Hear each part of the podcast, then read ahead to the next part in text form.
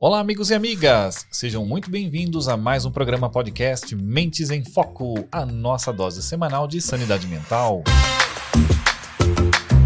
Eu sou Ivan Jacomassi, host do programa, e hoje, como sempre, muito bem acompanhado pela doce, meiga, diva dos podcasts brasileiros, Josiane Freitas. Bem-vinda, Jo. Olá, Ivan. Muito obrigado. Olá, ouvintes. Estamos aqui para mais um podcast, mais um Mentes em Foco. E hoje, como não poderia deixar de dizer, né? O programa está incrível. Do que vamos falar hoje, Ivan? O tema de hoje é sobre responsabilidade social corporativa e todas as suas variáveis, nuances e siglas. Quem vem bater um papo hoje com a gente é a Ana Carolina Machado.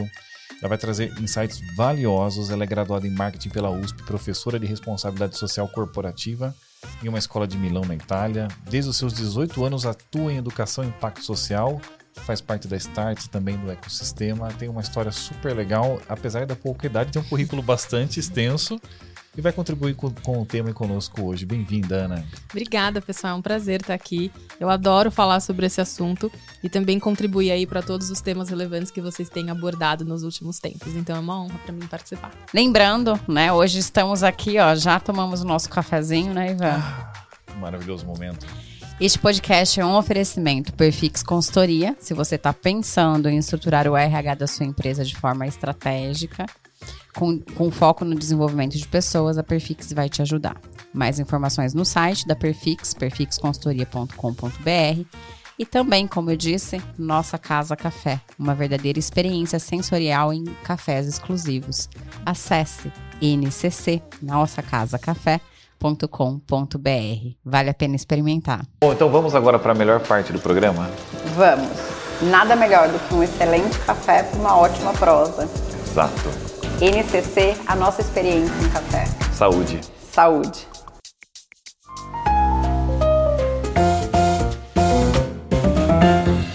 Agora que já estamos com o cérebro devidamente acionado pelo café e pelos seus poderes místicos. Comprovado que pessoas que tomam café são pessoas mais felizes. E mais inteligentes.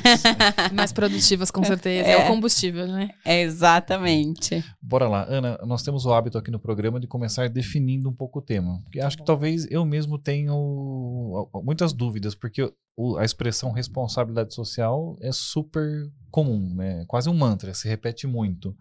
Mas afinal de contas, o que está contido dentro dessa caixinha chamada responsabilidade social? É uma ótima pergunta, porque são vários aspectos que a gente tenta resumir em termos muito simples. E também acho que nos últimos anos essa sigla vem mudando um pouco. Então, até uns 10, 12 anos atrás, a gente ouvia falar muito em responsabilidade social corporativa, que é como a empresa faz bem para outros stakeholders da sociedade que não só os mais óbvios, que é o acionista, o cliente e o colaborador.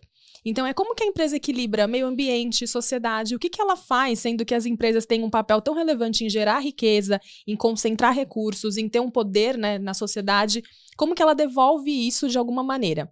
Só que até um, um, tempo atrás, isso não precisava ou não estava diretamente ligado à atividade principal da empresa. Então, por exemplo, ah, eu sou uma empresa automobilística, eu vendo carro eu posso ter uma ação de responsabilidade social, que é doar para uma ONG, que é ter um instituto que trabalha com meio ambiente ou com educação.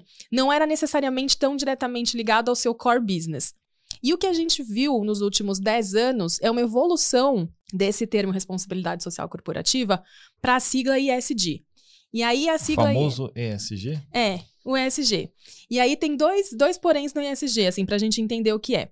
Para começar, é uma sigla em inglês que é, a gente chama de ESG, mas é vem do ISD em inglês, que é o environmental, ambiental, social, social e governance, que é governança. Então, quando você coloca uma sigla em inglês, já é mais difícil para a pessoa entender o que você está falando. Depois que você traduz, você fala, ah, entendi. Então é uma sigla para resumir ambient, ambiental, social e governança. Cada um desses temas é um universo. Tem vários aspectos que a gente pode falar, indicadores, é, temas. Então a gente tenta reduzir dimensões que são muito complexas por si só. Uhum. Mas no resumo é isso. O ISD tenta colocar o foco em como a empresa impacta o mundo. Na, então, na a responsabilidade essência é social é, é, é a raiz do ESG que a gente vive hoje, do ISD. É, a gente vê, até antes da responsabilidade social, tinha um termo que era filantropia corporativa. Então a gente vai vendo como isso vai evoluindo, assim. A, acho que a essência continua muito parecida, que é como as empresas, né, fazem bem para o mundo, para além daquilo que é o óbvio que a gente enxerga, né, que é produzir riqueza, oferecer bons produtos e serviços, gerar lucro para os seus acionistas que isso é o que a gente mais associa. Mas é fora isso, como que essa empresa impacta o mundo, né? Qual que é o legado? E isso foi evoluindo. Só que nos últimos tempos, o que está cada vez mais estratégico é o, essa ação de mudança do mundo não pode ser desconectada da sua atividade principal. Então não dá para você com uma mão fazer uma coisa e com a outra fazer outra e elas não se conversarem. E cada vez mais as empresas são cobradas pela essa coerência, que é um pouco do que a gente vai falar aqui também hoje. Sim, eu gosto muito de chamar os porquês, né? Por que temos que fazer certas coisas? Porque a empresa ela já tem outras contribuições naturais, ela gera emprego, eu estou gerando impostos e os impostos vão para o governo que vai gerar obras sociais, eu tenho várias contribuições econômicas. Por que eu preciso me preocupar com estes outros aspectos também, além desses que já são nativos no DNA de toda empresa? Acho que tem uma pressão é, de outros interesses da sociedade que sempre existiu e está cada vez mais forte. Então, por exemplo, se você tem uma fábrica e aí para produzir riqueza e produzir um determinado produto e gerar empregos, você polui um rio, você polui a atmosfera, ou você construiu numa região que você teve que desabrigar pessoas ou que atrapalhou o trânsito de uma comunidade. Tem vários outros aspectos que são externalidades talvez não tão positivas de uma ação empresarial que pode ser benéfico ou não para outros interessados. Então, a responsabilidade social corporativa e essa relações públicas da empresa surgiu para falar: tudo bem, a gente sabe que tem um interesse principal aqui, que é a essência da empresa que a gente vai defender, mas quanto menos atrito isso causar com outros públicos, melhor. Só que de um tempo para cá, a sociedade, de um modo geral, os consumidores, os governos, as pessoas, estão começando a cada vez mais questionar as empresas sobre o que, que elas fazem para o mundo de um modo geral. Então, ah, se para você conseguir esse lucro e conseguir gerar esses empregos, você tiver que causar muitas externalidades negativas para o meio ambiente, para a sociedade, para outros interessados, então será que não tem outras formas de fazer isso? Não tem outras empresas que estão fazendo isso melhor? E Relação aí a gente... custo-benefício. É. Estava pensando exatamente nisso. E, e, que nem sempre é só financeiro, né? Porque às vezes você fala, ah, eu vou comprar de uma marca, mas se eu souber que aquela marca tá poluindo o meio ambiente, ou que ela usa mão de obra escrava, ou que ela usa mão de obra infantil, eu vou falar, ah, eu vou querer gastar com essa marca ou vou querer comprar de outra que tem um produto bom igual, mas que eu me identifico muito mais com o que aquela empresa tá fazendo para me oferecer esse produto ou serviço? Me parece que nós estamos vendo as empresas de uma forma mais contextualizada, né? Não é somente a atividade econômica que ela exerce, mas é o contexto dela dentro de uma sociedade e a forma, os impactos que ela gera sociais, econômicos, até em termos de, de mindset, de mentalidade, de saúde emocional para as pessoas. É isso? Sim, e acho que. Pode falar, não, eu, não, pode falar. Eu ia falar, na verdade, que são, você diz de usar uma marca, né? É como se aquela marca estivesse representando você, né? À medida que eu visto aquela marca, que eu uso, né? Enfim, é como se ela estivesse me representando, representando os meus valores e tudo mais. Então, se eu estou comprando de uma empresa que é, usa é, mão de obra escrava, por exemplo, eu estou sendo conivente. Estou financiando. Estou né? financiando, né? Estou né? cooperando com essa situação. Então, isso começa a mexer com os meus valores pessoais. Né? Com certeza. E acho que tem dois aspectos né, que conectam muito com isso. Que é o espírito do tempo que a gente vive. Hoje em dia a informação é muito rápida e muito acessível. Então tá cada vez mais fácil você ter opinião e a sua opinião ser disseminada e você ter acesso a dados que antes você não tinha das empresas. Porque hoje em dia você entra no, na internet e você fala ah, como é trabalhar na empresa tal. Já aparece alguns sites que tem ali a avaliação dos próprios colaboradores anônima sobre como é trabalhar naquela empresa. Então você sabe o que acontece né, por debaixo dos panos ali, que não é só o que a empresa está falando sobre ela mesma. Você vai comprar um produto, tá cheio de review na internet de como como é aquele produto, se o pós-venda foi bom, se te entregaram no prazo. Então, é, com a internet, essas informações são cada vez mais acessíveis e não é só a empresa que tem a narrativa de contar a história dela. Todo mundo está falando sobre a sua marca, o seu produto o tempo todo. Então tá mais difícil também não mostrar como é a empresa em todos os seus pontos de contato com a sociedade, e não só quando ela quer te vender alguma coisa, que antes era propaganda tradicional. Então acho que isso colocou um outro holofote para essas questões. E tem um outro ponto que foi o que você muito bem colocou, que o que a gente percebe hoje em dia, as marcas que têm mais valor para a gente, que a gente quer pagar até mais caro para ter aquela marca, são marcas com quem eu me identifico, que é o propósito, né? Eu não quero comprar se eu for comprar de uma empresa só porque ela me oferece o preço mais baixo ou um prazo de entrega mais rápido, eu não tenho fidelidade nenhuma com aquela marca. Assim que aparecer um outro concorrente que me entrega num preço menor e mais rápido, eu vou comprar. Mas se eu gosto daquela marca porque me identifico com ela, eu quero usar aquela marca, eu tenho orgulho de falar que eu comprei da empresa tal, aí você cria uma relação de mais longo prazo com o cliente. E como é cada vez mais caro conquistar o cliente e fidelizar, as marcas também estão percebendo que ah, eu não quero ser só aquela transação ali do mais barato, eu quero criar uma relação com esse consumidor e eu tenho que entender o que gera valor para ele, para além só da, da parte transacional, né?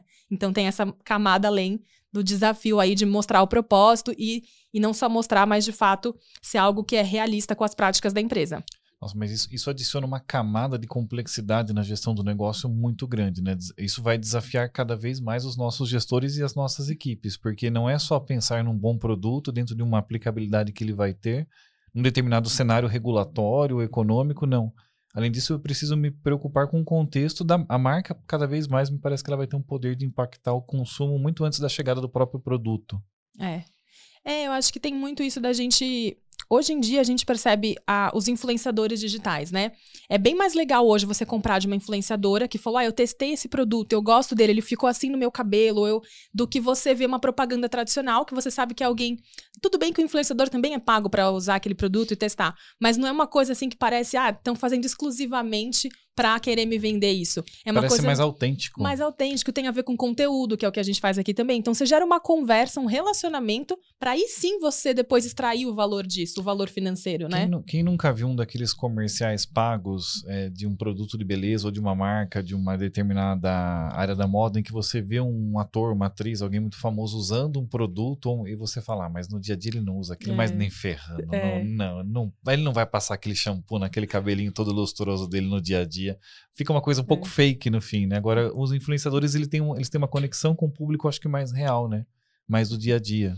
É, e até, e até assim, e tem os dois lados, né? Porque eles mostram a casa, eles mostram o que eles estão fazendo. Tem essa pressão hoje que tem que postar conte- conteúdo não só todo dia, mas o dia inteiro. Então você quer entrar lá, ver um stories, daqui a pouco, daqui duas horas você vai entrar, você quer ver um outro stories.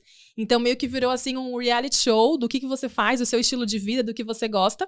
Mas por outro lado também democratizou um pouco mais o quem são as referências que a gente tem. Então não é só um, dois ou três ali que é a atriz, ator do momento, a pessoa que tá no hype, mas você multiplicou e você tem nichos, né? Ah, eu gosto daquela influenciadora porque eu gosto de tomar um tipo de café que é diferente, que é especial, é premium. Então eu vou seguir essa pessoa aqui que pode ter 50 mil seguidores, mas eu sei que quem tá lá é aquele público fiel desse tipo de, de produto. E ele vira uma extensão da marca, né? Porque é muito comum hoje, se nós vermos um influenciador, um- que é uma marca também, se ele tem alguma atitude que não é considerada adequada, é, na na hora, no dia seguinte, o que se vê na nas notícias são perdeu o contrato, perdeu o contrato, perdeu. é, ele desman- desmonta mais rápido do que ele monta o, o negócio dele, né? Incrível. Todas as marcas já saem e abandonam aquilo muito rapidamente, né? É, isso que aconteceu com as empresas acontece com todo mundo. Então, na internet pode ser mais fácil criar reputação, porque, querendo ou não, a barreira de acesso é menor, você pode ali pegar um celular, criar um conteúdo e tal.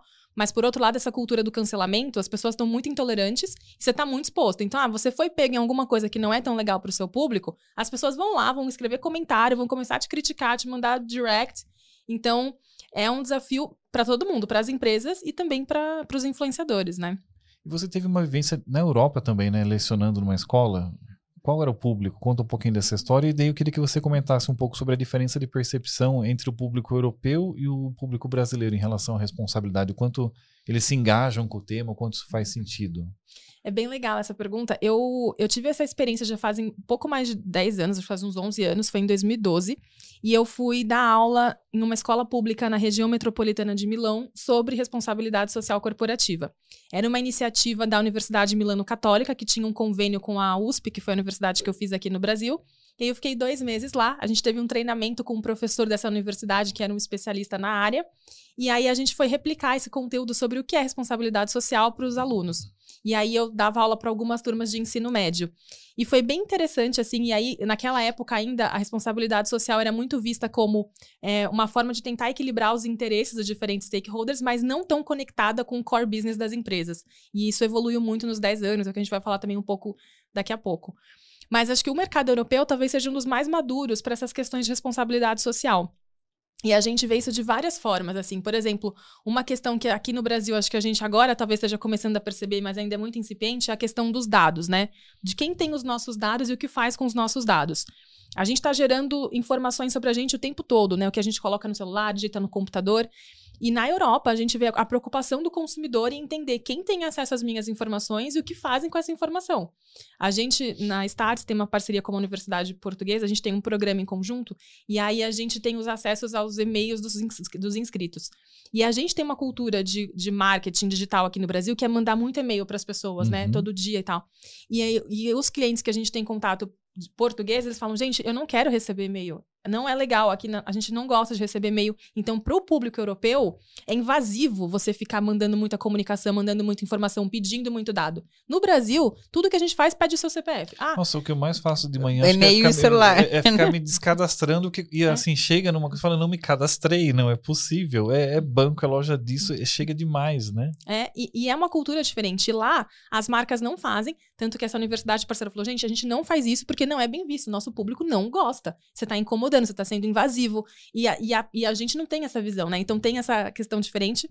E até para a questão ambiental também. A gente vê o Brasil é uma potência do agro, a gente exporta, tem um papel muito relevante em ajudar a alimentar outros lugares, né? a gente tem condições muito privilegiadas de solo, de clima, mas a gente sabe também que tem uma pressão internacional em falar, tá, mas qual que é a procedência? Vocês estão desmatando? Tem uma preocupação com a Amazônia? Então, não defendendo um lado nem outro, mas uma coisa é fato.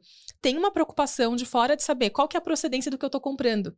Então, e acho que no mercado europeu, tem essa pressão ainda maior, né? Eu vou comprar de você, mas tem aqui algumas regras. Você tem que estabelecer alguns critérios para eu garantir que esse produto está sendo feito de uma maneira que tenha a ver com aquilo que a gente acredita, o né? que pode acabar se transformando numa oportunidade, porque se Sim. eu eh, tenho condições de demonstrar a procedência, regularidade, tenho todas as chancelas, eu vou ter um mercado enorme aberto à minha disposição, um consumidor bastante voraz e com poder aquisitivo proporcionalmente ao nosso muito maior, né? É, mas eu, eu vejo isso, assim, eu acho que é um mercado que está muito maduro e tem, obviamente, também tem, as, tem esse ponto que as pessoas também discutem, falar, ah, é um mercado que as pessoas têm uma renda maior, então muda, né, as, as necessidades. Quando você tem um mercado que ainda está tem muita gente ainda ascendendo socialmente, as pessoas querem consumir, porque também é um direito das pessoas que nunca tiveram acesso a certos bens e produtos querer consumir. Então eu entendo também que cada região do mundo tem uma condição política e econômica diferente que pode tornar mais ou menos interessante esses aspectos mais voltados né, ao propósito, ao ISD.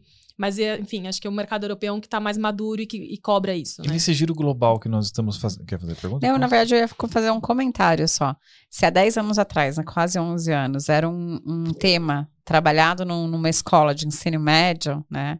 Com certeza esse processo teve tem uma maturidade diferente. Sim. Porque eu acredito que nas nossas escolas esse tema não é um tema de relevância, é um tema que. Não que não seja um tema de relevância, ele não é um tema trabalhado hoje com a com os nossos jovens, né? Não Pedagogas, sei. É. não precisam começar as haters da pedagogia que já falar, como assim não é importante? eu não estou dizendo que não é importante, estou dizendo que eu não, eu não tenho, pelo menos, conhecimento do quanto esse, esse tema hoje é acessível aos nossos jovens dentro de uma sala de aula, por exemplo. Quanto é enfatizado isso dentro de uma sala de aula. Eu desconheço esse processo, se é realmente uma disciplina, sabe? Um negócio é. que vamos trabalhar este tema, a importância desse, de, ou simplesmente é algo que, que, é colocado. É como disciplina específica, eu acho que não realmente, mas como contexto é, dos materiais que eu vejo um pouco de, de, de, de ensino infantil hoje, eles trazem questões de ah, a importância Sim. de você não a própria Maria Júlia, que às vezes sim. chega e fala, ah, coitado da natureza, se nós fizermos tal sim, coisa. Sim. Tem uma pegada de conscientização, mas eu, isso eu acho que é razoavelmente recente. É. Então, eu, é, mas eu, eu quero dizer assim, a conscientização, dizer coitado da natureza, ou isso, aquilo, tô conscientizando. Mas o quanto eu sei que isso faz parte de uma responsabilidade social, o, o contexto, sabe? O quanto que está contextualizado aquilo que está sendo aplicado. Não sei se eu estou conseguindo ser clara no, no, no, processo. É porque eu acho que as matérias, elas são colocadas e às vezes a gente, enquanto jovem, criança ou adolescente, não consegue entender o contexto daquilo. É. Entendeu? Eu, pelo menos, não entendia. Às vezes. A, a hora que a Maria Júlia perguntar pela primeira vez se aquele chocolate que ela está pedindo, se a empresa tem responsabilidade, se, se, ela, se ela contrata trabalho infantil, a gente vou, vai saber é, que deu certo. É, aí, tangibil, tangenci, aí vai estar tangibilizando o que nós estamos discutindo de uma forma mais abstrata hoje. Exatamente. Mas sabe que tem uma história engraçada? Eu, eu trabalho com educação há um tempo já, e uma época eu trabalhava em escola, e aí um dia tinha uma aluna, ela tinha uns sete anos. E aí ela falava assim, ai, é, eu não como carne porque eu tenho dó dos bichinhos e não sei o que. Né? Eu falei, ai, que legal, Anne, você não come? Ela falou assim, não, não como. Tá. Aí teve, isso foi num dia. Ela chegou no outro dia, eu falei, e aí, o que, que você comeu ontem? Ela falou assim, ah, eu comi arroz, feijão, frango, não sei o que. Eu falei, nossa, ela falou que não come carne, come frango. Mas eu não falei nada. Eu fui conversar com a mãe dela, e eu falei, mas ela falou que não come carne. Ela falou assim: não, é porque ela veio comprando no supermercado o pratinho e ela acha que não vem do da galinha. Ela acha que uma coisa não tem a ver com outra. E eu não conto porque eu tenho dó e ao mesmo tempo ela tem que comer proteína.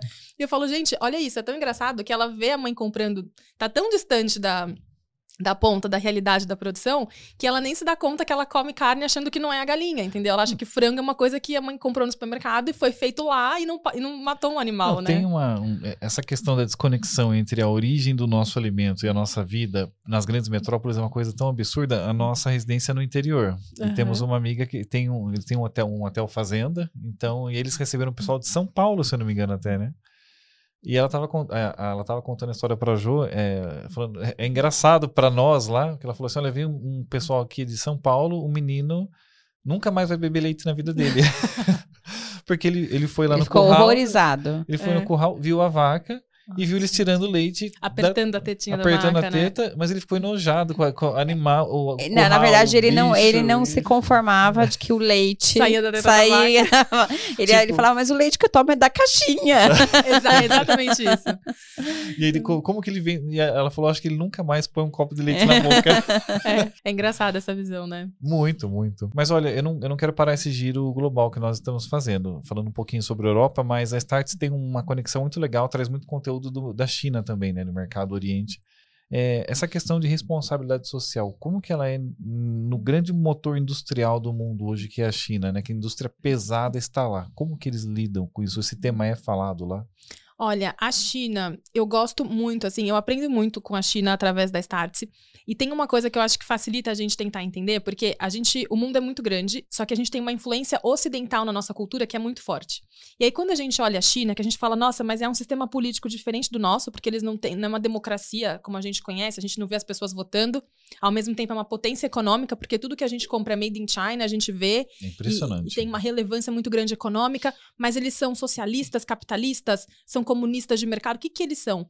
E aí uma das coisas que a gente tem um sócio da Stars que ele fala assim, ele fala, a gente não tenta, a gente não pode tentar encaixar a China nas caixinhas do Ocidente, porque não vai caber. Não é um capitalismo puro com democracia, não é um regime completamente ditatorial que não tem meritocracia, é um, é um sistema único. Eles chamam de comunismo chinês, né? É. Que é um estilo próprio de gestão diferente e específico. E aí tem o SD chinês também? Então, o que a, o que a gente percebe é, eu acho que tem o, os prós e contras de você ter uma centralização no governo e, e tem o, todo o lado desafiador que é a gente, a gente, na nossa perspectiva, olhando, né? Ah, eles não votam para presidente, não tem uma alternância de poder e tudo. Por outro lado, o fato deles terem uma centralização ajuda a acelerar muito a resolução de pautas, que quando você precisa de um consenso, de uma discussão, ou tem alternância de poder, às vezes a questão avança e retrocede, dependendo de quem está com aquele mandato no momento. Correto. Que é o que a gente vê muito, sei lá, nos, até aqui nessas, nos países ocidentais, se você tem um governo que é mais pró-ISD, ele pode avançar várias pautas, e aí vem um outro governo que é contra e colocou isso na sua campanha de governo, e aí vai ou parar ou retroceder. E na China, eu acho que eles conseguem ter mais consistência a longo prazo, porque eles têm menos variação. Uhum. E aí, por exemplo, Pequim, até um tempo atrás, era uma das piores qualidades de ar do mundo. Era famoso a, a poluição atmosférica, era famosa em Pequim, né? Famosa por isso, né? Pessoal muito com Famosa máscara. de uma forma ruim, É. né? Não, ela, era fa- a poluição era famosa, eu não me expressei bem. Não, mas é isso mesmo. Mas É. muito, de uma forma muito, muito negativa. né? As pessoas, muita gente andando de máscara na rua, porque no, o ar não era suportável, né? E, e aí, essa faz pouco tempo, assim, mês passado, a gente fez uma missão na Stars que a gente levou 10 executivos para lá e dois sócios nossos foram acompanhar. E aí ele tem um aplicativo no celular que mede a qualidade do ar. E eles falaram, Ana, a qualidade de ar, do ar em Pequim tá melhor que a de São Paulo já. Eles colocaram como um Nossa. compromisso e eles melhoraram. Então, obviamente que quando você tem uma população com um bilhão de pessoas, você produz, você é a indústria do mundo. A China é a indústria do mundo. A China está produzindo o que está na nossa casa todos os dias. Você tem vários Esse podcast desafios. foi produzido pela China, ninguém sabe. Pois é, mas ocultamente algum chinês trabalhando. E você tem esses desafios, mas por outro lado, eles também estão cada vez mais se posicionando a falar: não, a gente está produzindo, mas a gente sabe que a gente não vai produzir a qualquer custo, ao custo do, do ar, do meio ambiente, até a questão social também. A gente viu a, a Shine, que agora está vindo para o Brasil, e o governo já colocou algumas regras: não, vai ter que contratar pessoas aqui, vai ter que regulamentar é, a, a trans, o transporte, a logística, vai, vai ter que ser da maneira certa. O que, que é Shine? É o, a, a, o Ivan não, não, eu, eu não compra. Agora. É, ele não compra, ele é o cara que não consome.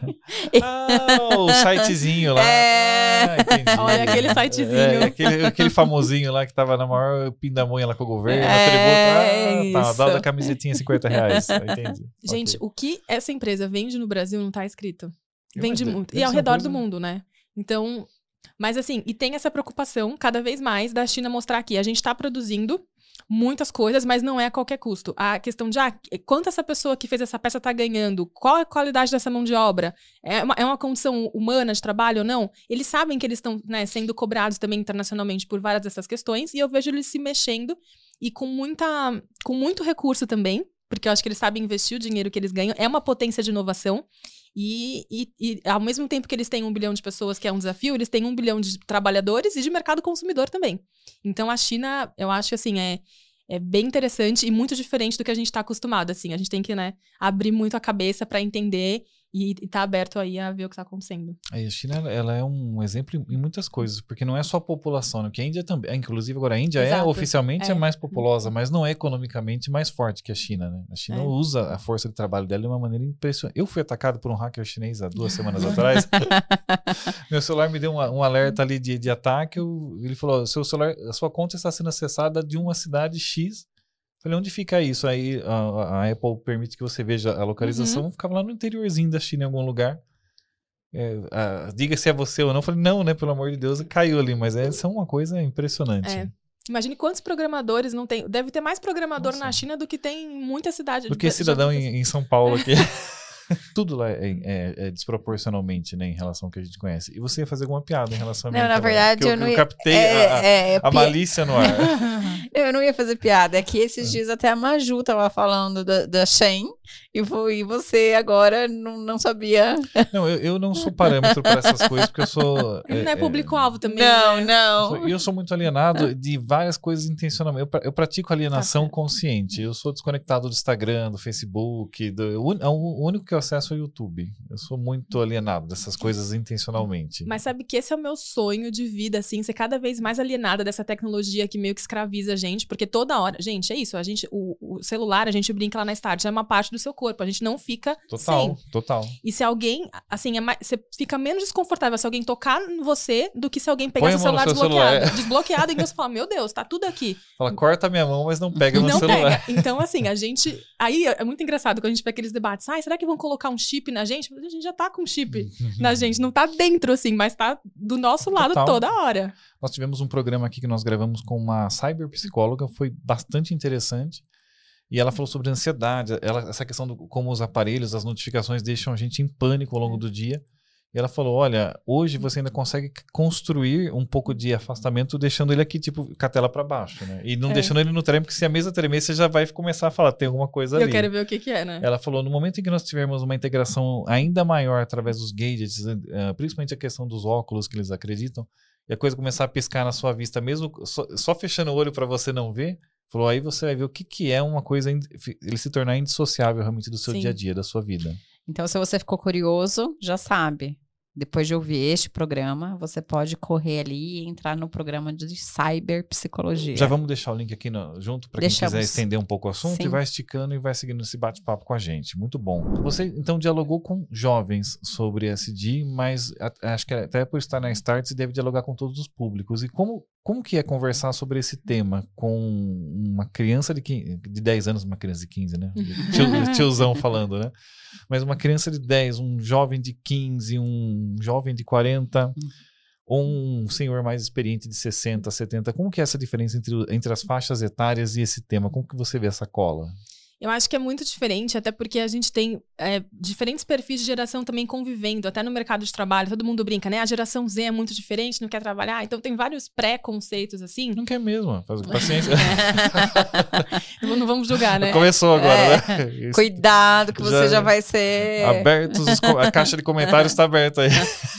Não, mas é bem legal a gente entender, né, os contextos, porque o que, que a gente percebe hoje no mercado consumidor como um todo? Essa geração, e nessa geração não é nem só quem, quem tá vindo aí com 10, 15 anos, acho que vai ser ainda mais. Mas assim, eu tenho 31. A minha geração já tem essa característica, que é.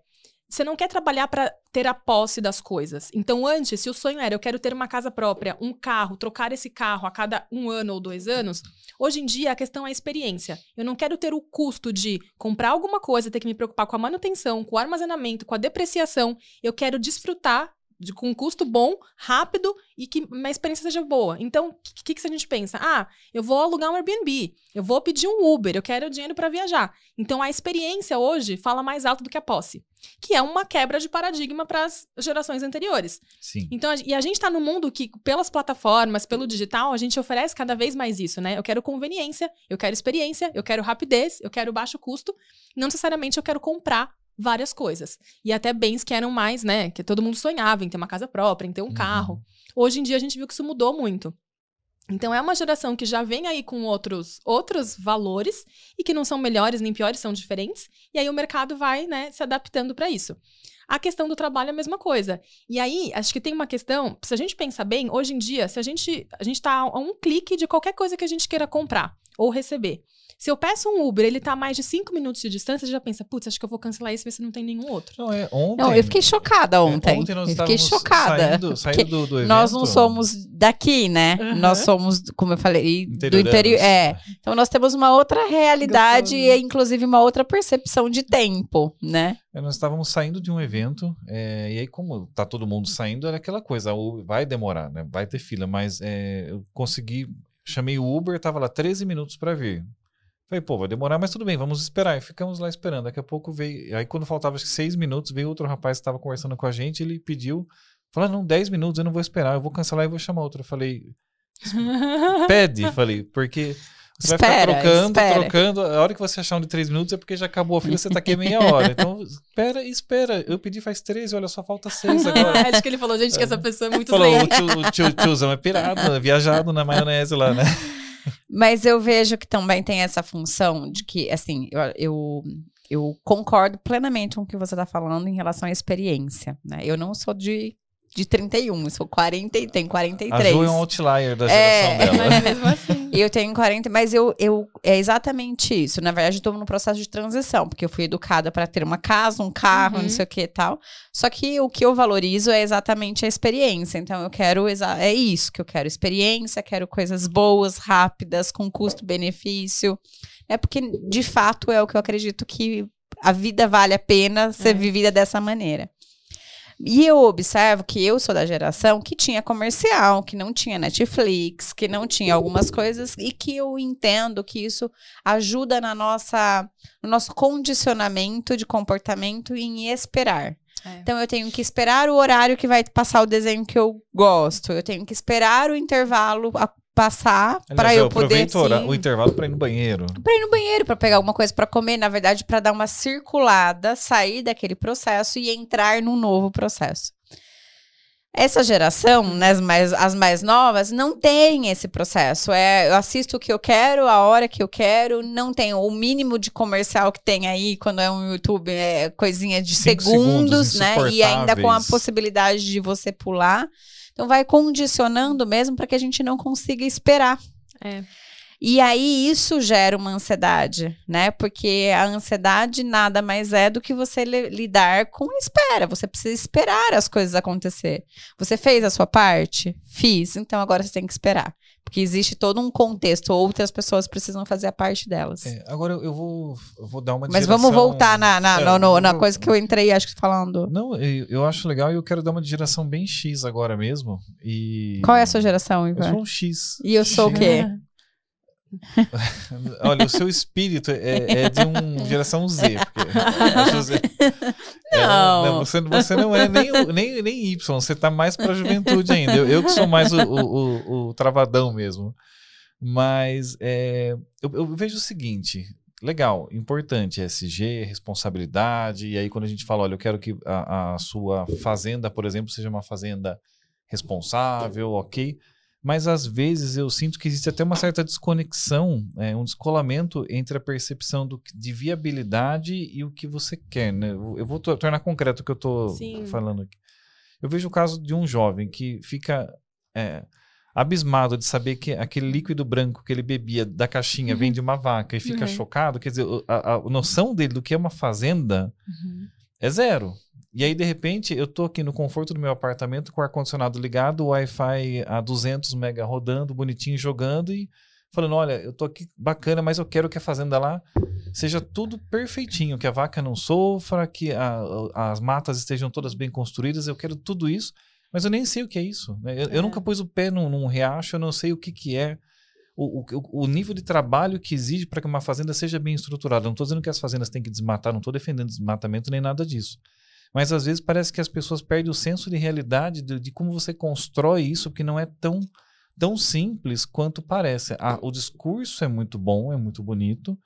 Eu sei que ele é necessário, mas às vezes parece que assim, só vai colocando exigência, exigência, exigência, mas fala, tá bom, eu vou fazer, mas aqui no interior do Mato Grosso, de Roraima, onde, onde você tem a prefeitura mais próxima, está a 200 quilômetros, a estrada de terra não tem um posto de saúde para atender o meu colaborador. Sim. Meu, ESG aqui, ESG, não é, não é uma coisa fácil, trivial. Eu acho que às vezes falta um pouco essa conexão de realidade entre o que eu quero. É que é um pouco no discurso, né? Tipo, é, discurso e prática. É, eu acho que tem várias coisas assim, e até a gente vai falando e uma coisa conecta com a outra, né? Vamos tentar ir amarrando assim. Vamos reagrupar. É, reagrupando. Mas assim, pegando um gancho do. Isso que a gente tá falando, né? É tudo muito instantâneo hoje, e as novas gerações têm uma experiência de mundo que tudo é muito rápido e muito fácil. Uhum. Porque é uhum. fácil. Se você pede um carro e ele tá em três minutos, o que, que o mundo tá te dizendo o tempo todo? É fácil fazer as coisas. E é rápido. A gente sabe que na vida real não é assim. E aplicar ISD também não é assim, é desafiador. Mas a gente está educando uma sociedade toda a achar que as coisas funcionam assim. Então, aí, só pegando o gancho para já partir para o ISD, quando essa geração entra no mercado de trabalho, o que, que, é o real hoje que a gente tem nas empresas? Você não vai chegar lá de estagiário, depois de três meses vai ser promovido e daqui dois anos você vai ser CEO. Não vai ser rápido assim, não vai ser tão fácil. Mas a expectativa que essa geração tem é, essa. É muito nessa linha. Porque tudo que ela pede vem rápido, porque ela vê na capa da revista o bilionário de 30 anos, que foi o que estava codando lá numa universidade de Harvard, fez o Facebook. E aí ela fala: não, gente, eu posso nem ser bilionário, mas assim, eu vou ter uma posição importante aqui nesse lugar. Vão me ouvir e vai ser uma jornada legal, porque eu faço as coisas e é tudo rápido e tal. E aí ela tem um choque de realidade, né? A realidade vai se impondo, a geração fala: não, não, não. Não, não foi isso aqui que eu, que eu, qual eu fui, pelo qual eu fui preparado, né?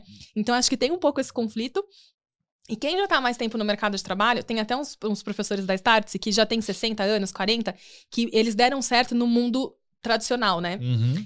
Assim, eles falaram, a gente comeu muita poeira para conseguir chegar na posição desse level. Eu, eu tinha que abaixar a cabeça, executar, aguentar pressão. Meu chefe que sabia das coisas, era uma outra noção de autoridade.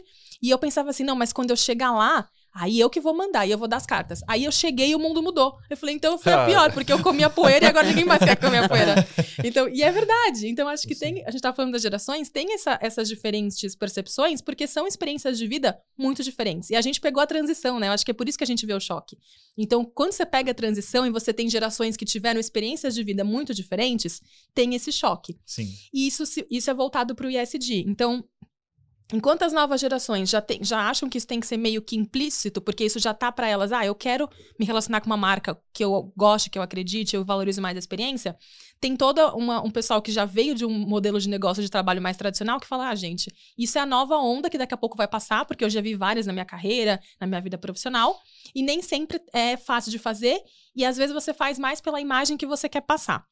Mas já pegando o gancho do que você falou, e aí eu acho que a melhor forma da gente trabalhar o ISD o ISD, o melhor ISD é aquele que está conectado à sua atividade principal, a atividade principal do seu negócio. E você não precisa fazer tudo e nem muita coisa, porque como eu falei, são três dimensões muito grandes. Você não vai precisar fazer tudo no ambiental, tudo no social, tudo na governança. Você escolhe algumas coisas que têm a ver com a sua atividade principal e faz dessa forma. O importante é estar fazendo a minha parte. E fazendo a sua parte com coerência, que eu acho que é o que as pessoas pedem. Por exemplo, na Startse, quando a gente, a gente criou um programa ISD para um, um, um curso para que lideranças de negócio entendam sobre ESG.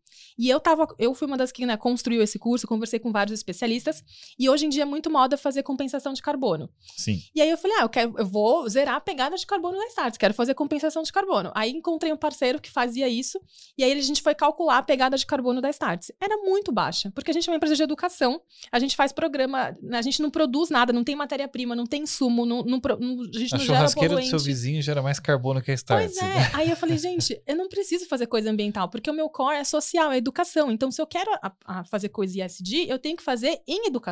Eu tenho que atrelar isso ao meu core Aí business. você já usa a sua força num sentido positivo, já naquilo que você já tem. Eu tava aqui pensando, né? Nós na Perfix precisamos fazer um, algo dentro do, do nosso core. Dentro, dentro do core, do, do- do- da atividade principal, que é, que é também educação e gestão de pessoas. É.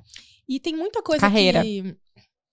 Quando a gente pensa em SD, que não é você fazer a mais. Muitas vezes você fazendo aquilo que é o certo, que está na legislação, já é um grande diferencial. Então, ah, você não contratar pessoas que não sejam CLT, você é, cumprir a legislação ambiental, você pagar seu imposto, emitir nota fiscal. Tudo isso é que a gente que está dentro do guarda-chuva de governança, obviamente que a governança não é só o básico, mas isso está incluído aí também, é você ser ISD. Você está cumprindo com aquilo que a sociedade espera de você.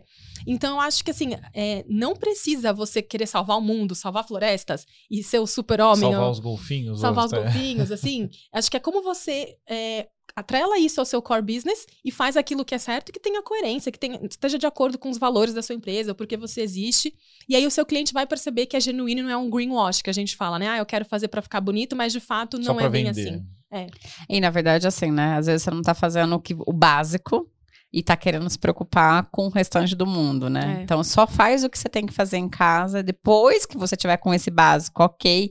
Aí, se você tiver tempo e recurso e tudo mais, você pode salvar Tem o uma, mundo. uma entrevistada nossa aqui que falou, né? Ele é tipo aquele adolescente que não arruma o quarto, mas quer salvar a Amazônia. né? Exato. É, começa fazendo o que tá no seu campo Arruma de tua ação. né? cama, é, É. já arruma, melhora a sujeira no seu ambiente urbano, depois você tenta salvar a- a- as florestas da, da Amazônia. E como que a gente engaja os colaboradores? Porque nós estamos falando num nível mais ainda de gestão, né? De macro, ideal da empresa. E como é que eu trago todo o time? Devo trazer todo o time para participar disso ou tem que ser uma, área, uma ação isolada da empresa? Não, acho que tem que envolver todo mundo.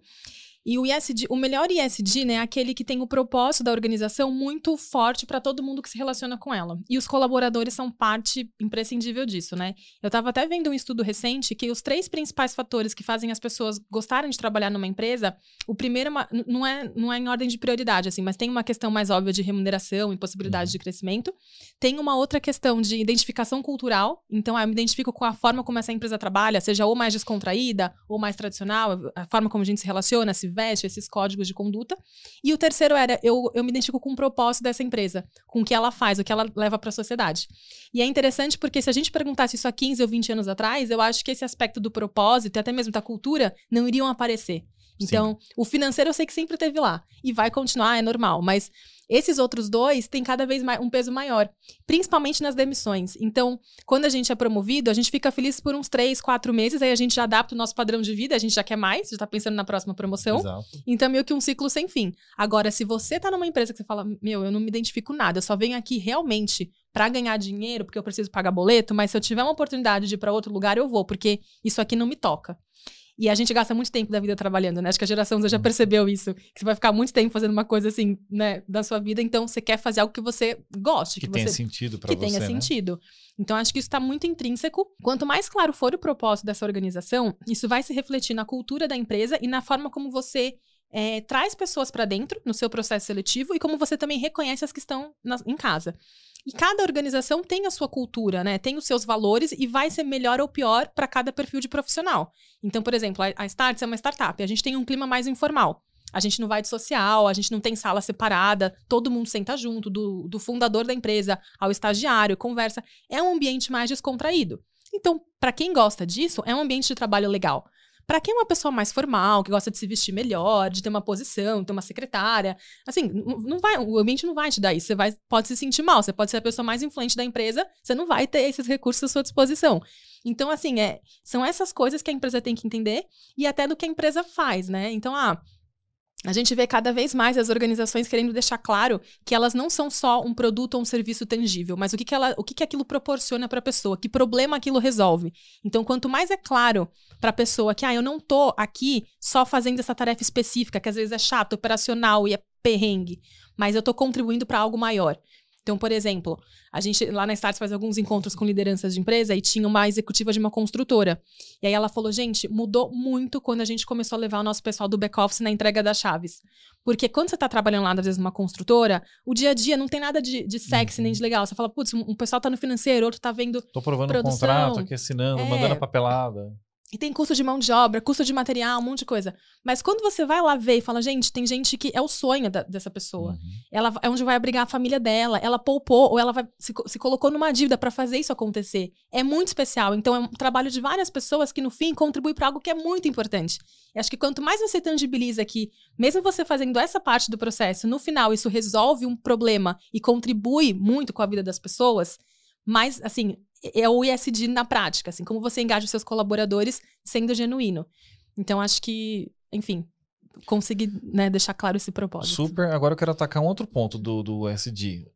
É, nós estamos falando aqui das empresas, iniciativa privada. Legal, eu tenho que ter SD tanto por conta de uma pressão do meu mercado consumidor, mas também do, das entidades reguladoras, como o governo. O governo está aqui me cobrando também, de certa forma, pela minha responsabilidade legislando, legislando e colocando normas.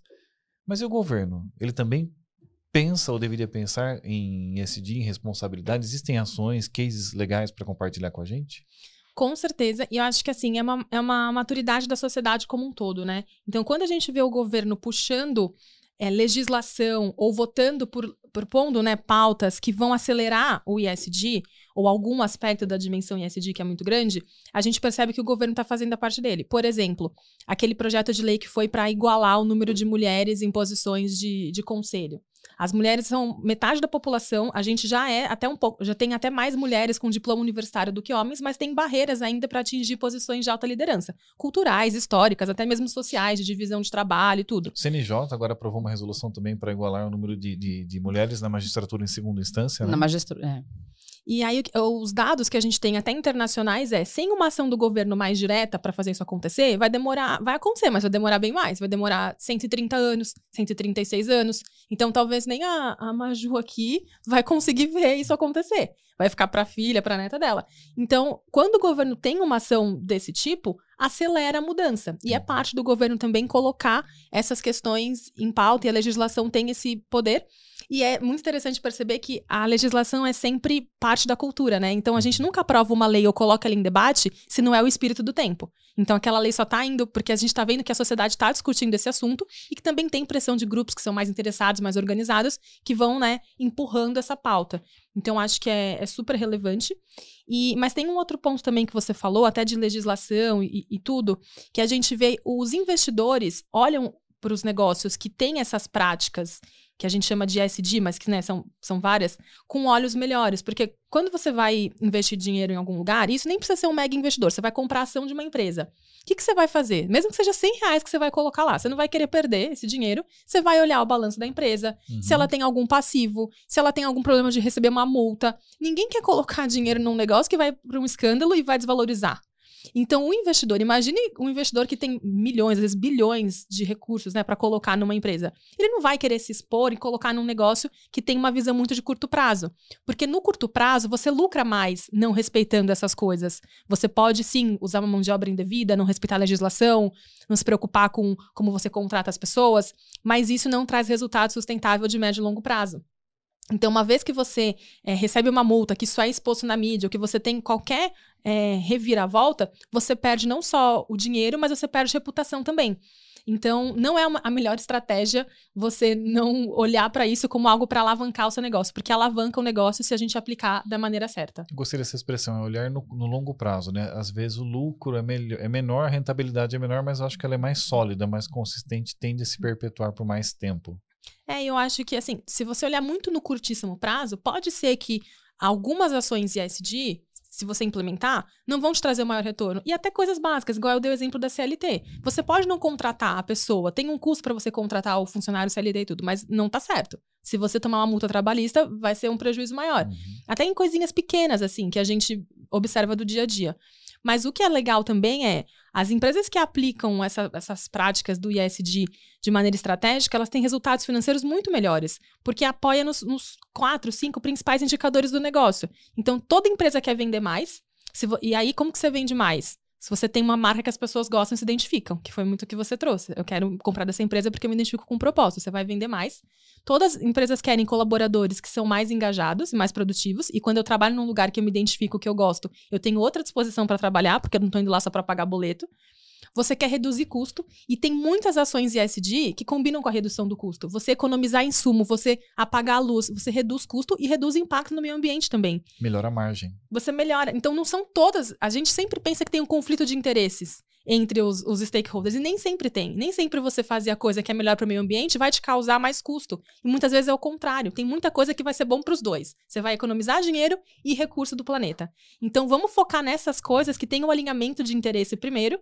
E fazendo isso depois, a gente pode começar a discutir talvez outras que aí sim, você tem um custo maior para fazer e tal. Mas tem muita coisa que você já consegue fazer que vai ser bom para os indicadores financeiros da empresa e vai ser bom para os outros stakeholders também, para o seu consumidor, para o seu colaborador, para a sociedade, para o meio ambiente. Então, acho que né, é começar por aí. Ana, e eu gostaria que você deixasse, então, uma mensagem aí para os nossos ouvintes, algo que você entenda que seja importante para eles nesse momento. Eu acho que. Vou falar algumas coisas, tá? Que eu acho que se conectam. É, acho que é se ter uma cabeça aberta para aprender o tempo todo mas aprender de uma forma que é gostosa, assim, coisas que te interessam e não essa pressão de, ah, eu tenho que consumir informação o tempo inteiro, porque a gente nem consegue mais, né? Até brincando assim, ah, eu quero ser desconectado. Eu acho que é até o objetivo hoje é até ter menos, né? Porque a gente é hiperestimulado. Mas mesmo assim, continuar aprendendo, porque o mundo muda muito rápido. Então, ter essa abertura, escolhendo os temas, né? As suas fontes, com como você vai aprender. E já pegando um gancho com o ISD, eu convido a cada um pensar assim na empresa, na organização que atua hoje, quais são coisas muito, às vezes, simples e conectadas com a nossa atividade principal que a gente poderia fazer para aumentar o impacto da nossa organização, da nossa empresa. Que não precise envolver grandes volumes de recursos ou de pessoas, mas que a gente já possa fazer isso não só na pessoa jurídica, mas também na pessoa física. Quando, como você escolhe de quem você vai comprar? Você vai comprar, compra de um produtor local, de alguém do seu bairro, de uma marca brasileira, sabe? Pensa como você movimenta. Você é um produtor é. local, hein? É lá da nossa cidade.